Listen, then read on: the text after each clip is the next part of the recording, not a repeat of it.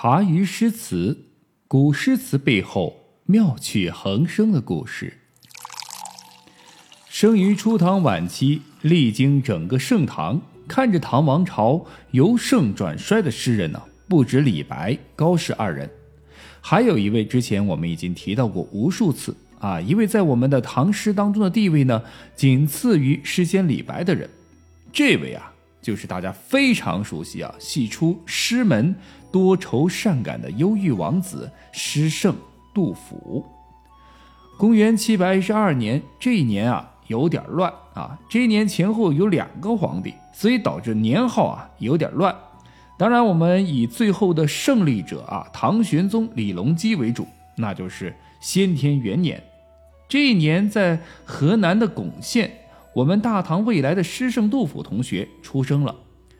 杜甫同学出生的四年前，他的祖父那个曾经狂言狂语的杜审言老爷子，已经带着一身狂妄是驾鹤西去了。他老人家倒是走得很洒脱，不过身为他儿子的杜贤呐，一直在替自己的父亲的大嘴巴还债，生活不说穷困潦倒吧，但也和祖上的辉煌啊相去甚远。所以呢，估计杜甫小时候啊，没少耳濡目染老爹的叹息，因此啊，早早就打下了忧郁多愁气质的基础。不过那都是后话了啊，我们还是先把时光拨回到杜甫同学小时候吧。大唐开元七年的一天，年仅七岁的小杜甫啊，从书房里一蹦一跳的，手里呢拿着一份刚刚新鲜出炉、墨迹都还未干的宣纸。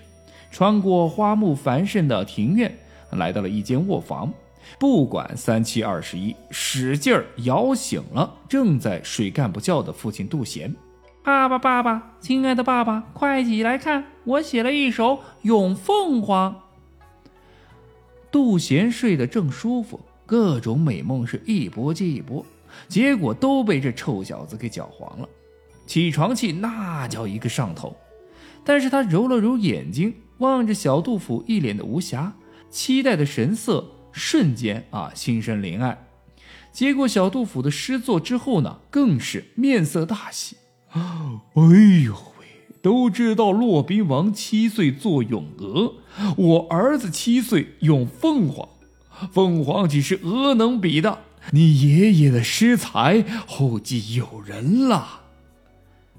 小杜甫得到了表扬后。小脸蛋涨得通红，眼睛星光闪烁，然后振振有词地说道：“我不仅要继承爷爷的诗才，我还要超越爷爷。”这就是我们小时候语文课本中出现频率最高、大家最熟悉的一天到晚忧国忧民的杜甫同学最早的故事。不过话说回来啊，一提起我们的杜甫同学，大家一定都会想到这样的情形。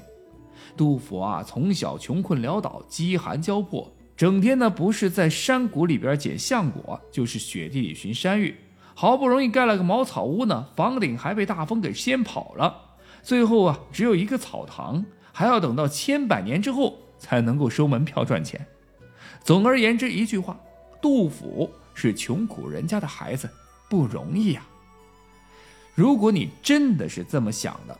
又没有看过我的茶余诗词，或者是听过我的茶余诗词杜审言那一章节，那么恭喜你，和之前的我一样，被咱们的语文课本啊给忽悠了一千多年了。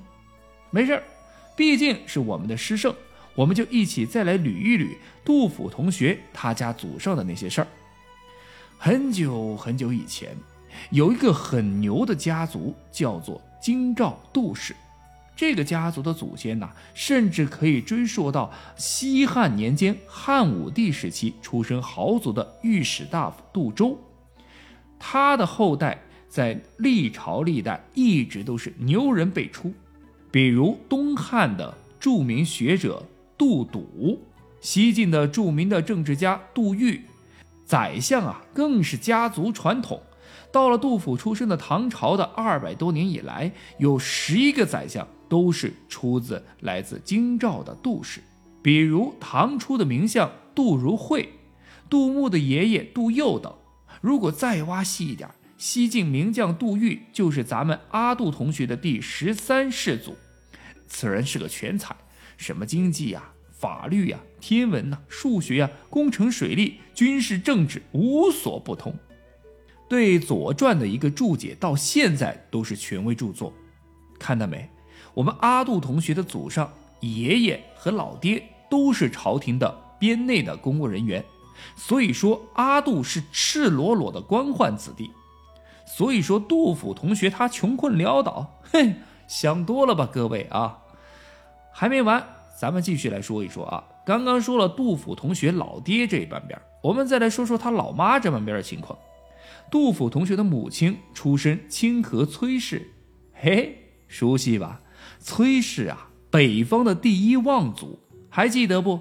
王维的妈咪呀，也是这个家族出来的。这个家族牛到什么程度呢？据说唐初官员修订氏族志时，把崔氏列为第一位。唐太宗知道后大怒：“我李氏贵为天子，还比不上崔氏吗？”于是下令啊，就把李氏改到第一，长孙氏改到第二，崔氏啊改到第三。除此外，人家崔氏家族还豪到可以和皇室成员通婚。杜甫同学的姥姥是唐太宗李世民的重孙女，那么杜甫同学的姥爷的妈妈是唐高宗李渊的孙女，李渊之子李元明之女。哎，有点晕了吧？我直接公布答案啊！杜甫同学是正儿八经的唐太宗第六代后人，身上啊还流淌着高贵的李唐王室的血液呀！这可比什么中山靖王之后的那个刘玄德正宗了不知多少倍。听到这里，如果你还在说杜甫同学穷困潦倒，拉倒吧。确实，他这一代不如他先祖杜预那一代，但瘦死的骆驼比马大呀。看吧，最后发现，哼，小丑竟是我们自己。来，各位先走三杯啊。我记得还有人说杜甫从未年轻过。一直都是少年老成忧国忧民，成天呢一副哭丧样 哼，来看看咱们杜甫同学年少时的诗句为证啊。一年十五心上孩，见如黄堵走复来。庭前八月梨枣熟，一日上树能千回。这首诗名叫《百忧集行》，我呢只截取了其中的前四句。因为是杜甫老人家五十多岁的时候写的回忆录，但从短短的这二十八个字来看啊，我们杜甫同学还是年轻过的。年少之时无忧无虑，体魄健全，精力充沛，真是朝气蓬勃。当梨枣成熟之时呢，少年杜甫是频频上树摘取，一日至少上千回。由此可见，杜甫同学与常人无异，也不是从小就少年老成，一来就忧国忧民。那这时间来到了公元七百三十二年，开元十九年，年仅十九岁的杜甫啊，发了一条微博：“世界那么大，我想去看看。”然后杜甫同学就踏上了他的大唐人生之旅。